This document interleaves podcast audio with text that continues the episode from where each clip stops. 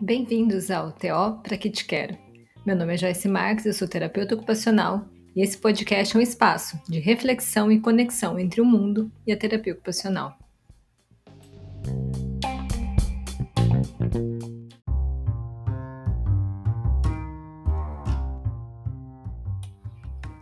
Você sabia que dentro aí do seu ouvido interno você tem uma coisa que não serve só para escutar? Sabia que perceber mudanças de direção e velocidade, nos orientar quanto à gravidade, perceber a nossa posição no espaço, responder à aceleração ou desaceleração, detectar movimento angular, movimento linear e nos dar estabilidade postural, além de outras cocitas más, que eu vou falar daqui a pouco, depende de uma coisa muito importante que nós temos dentro do nosso ouvido, é isso mesmo, gente. Ele se chama aparato vestibular. E junto com a cóclea, forma o ouvido interno. Você já deve ter ouvido falar da cóclea, né? Que é parte do ouvido interno responsável pela audição. Tá, Joyce, mas o que é esse aparato vestibular? Ele é uma estrutura que tem três canais semicirculares e dois órgãos otolíticos. Vixe, Maria, o que, que é isso, né?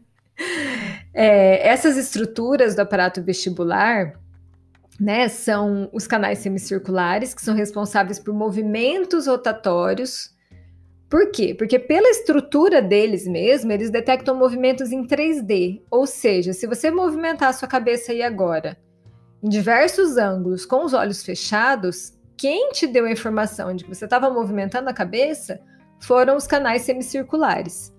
Então, eles são cheios de líquido, que tem espécies de sensores de movimento, indicam qual movimento que a sua cabeça está fazendo.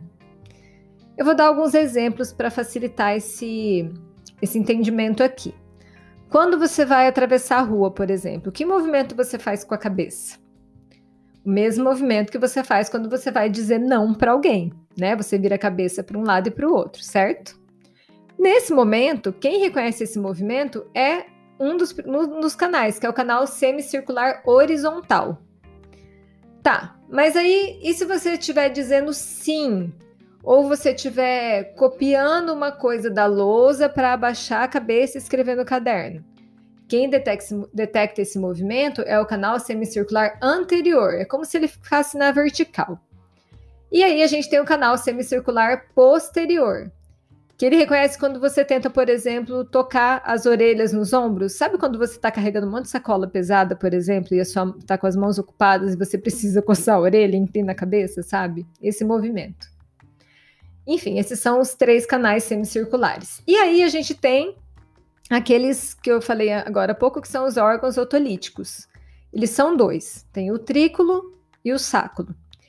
Eles respondem aos movimentos lineares e eles dão a percepção para a gente da gravidade. E também indicam a posição da nossa cabeça, independente da gente estar tá vendo ou não. O trículo, ele responde ao movimento linear horizontal e o sáculo ao movimento linear vertical. Então, por exemplo, você está andando de carro e aí você fecha os olhos. Você percebe que o carro está em movimento. Se o carro desacelerar ou o motorista frear, você também vai perceber, mesmo de olho fechado, graças ao trículo e ao sáculo, tá? Então, então e outra coisa, por exemplo, se você está deitado e está de olhos fechados, como que o seu cérebro sabe que você está deitado? Por conta do trículo e do sáculo também. Gente, e não sei se vocês já ouviram falar que o sistema vestibular tem a ver com a nossa postura também. Se vocês não ouviram, é isso mesmo. E sabe o que, que ele tem a ver? Tudo. o aparato vestibular, ele recebe as informações vestibulares, né? E ele envia para o cérebro, lá onde elas vão ser interpretadas, processadas e integradas. Então, a gente tem uma coisa chamada respostas posturais tônicas. Ou seja, quando o movimento da cabeça, o movimento da cabeça é lento e acontece de uma forma sustentada, quem responde a esse tipo de movimento é o trículo e o sáculo. Então é assim, o movimento linear, ele ativa o trículo e o sáculo, que envia esse sinal lá para o núcleo lateral, lá no tronco cefálico, no nosso sistema nervoso, que é responsável por manter a extensão da coluna. Olha só, tudo a ver com as respostas posturais tônicas, né? Essas respostas sustentadas. Aí a gente tem as respostas posturais fásicas, ou seja, quando a gente tem movimentos mais rápidos num espaço de tempo curto, quem responde são os canais semicirculares. Ou seja, as informações captadas por esses canais, elas enviam informações lá para o núcleo medial e para o núcleo superior, que coordenam os movimentos da cabeça e dos olhos, e que são importantes para o equilíbrio. Inclusive, um dos testes que nós, terapeutas ocupacionais que atuamos com integração sensorial, fazemos chama-se nistagmo pós-rotatório. Então, a gente gira a criança em uma prancha específica, de uma forma específica, e depois a gente observa o movimento dos olhos. E eles vão nos dar informações sobre como que está essa função do sistema vestibular. É, mas enfim, gente, chega desse papo técnico e vamos para algumas outras informações que também são interessantes e que talvez você nunca tenha ouvido falar. Você sabia que o aparato vestibular ele já está pronto na 16ª semana de gestação? Ou seja, desde que você está lá na barriguinha da sua mãe, você está recebendo informações vestibulares. Então, imagina a diferença de informações vestibulares que uma pessoa recebe quando tem uma mãe que é professora de jump numa academia, por exemplo, e outra que é design e fica mais tempo sentada. É, você sabia também que integrar os dois lados do corpo para fazer atividades do dia a dia mesmo, por exemplo, a gente também precisa que nosso sistema vestibular esteja funcionando adequadamente? Porque para isso, nós precisamos de um bom controle postural, que depende de uma tríade, que é vestibular, cervical e ocular. E também do sistema proprioceptivo atuando ali em conjunto, mas não dá para falar muito disso nesse episódio porque é muito assunto, gente. O importante mesmo é você saber que para conseguir, por exemplo, segurar uma jarra e colocar uma água no copo, você também precisa do sistema vestibular. Em outro episódio, eu acho que eu vou falar mais sobre isso aqui, que eu acho que é importante. Mas tá bom. E aí, Joyce, o que, que pode acontecer, né? Que problemas eu posso ter se meu sistema vestibular não estiver funcionando direitinho? Você pode ter insegurança gravitacional, ou seja, não tolerar mudanças de posição da cabeça no, em todos os planos ali de movimento, tanto de uma forma ativa, você mesmo movimentando, quanto de uma forma passiva, alguém movimentando para você, ou você estando em algum lugar que esteja te movimentando. É, você pode ter também uma hiperresposta ao movimento.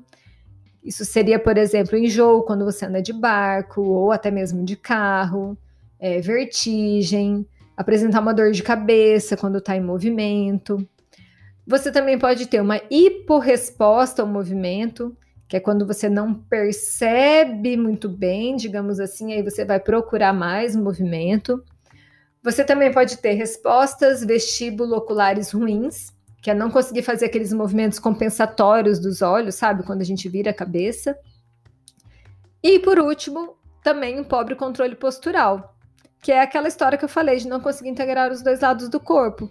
Então, não conseguir ficar em uma fila, por exemplo, não ter um bom controle postural reativo quando alguém esbarra em você, sabe? Você né, tem que se controlar ali para não cair.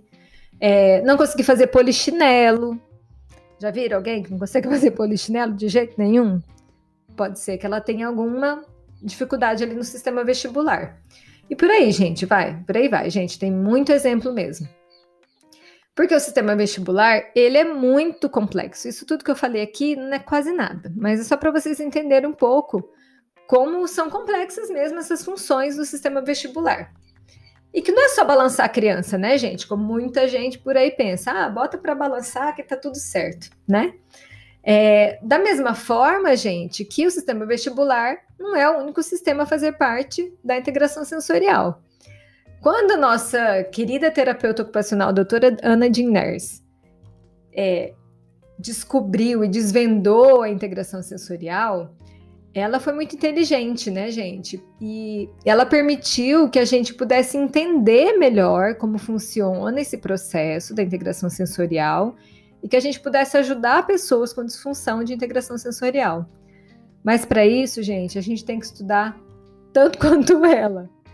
Você sabe que para fazer esse podcast aqui eu precisei estudar um pouquinho mais também. Por mais que eu esteja no dia a dia trabalhando e tudo mais, quando a gente vai falar alguma coisa, a gente precisa estudar um pouco mais. E isso permite que a gente aprenda um pouco mais também. E quando a gente vai falando, né, parece que as coisas vão ficando até mais claras, ainda mais claras na cabeça, né? É, mas enfim, é uma abordagem muito incrível e eu espero que eu possa ter colaborado para vocês terem aprendido um pouco mais sobre isso também. E esse episódio de hoje fica por aqui. Muito obrigada por quem ouviu até aqui. Até o próximo. Tchau, tchau.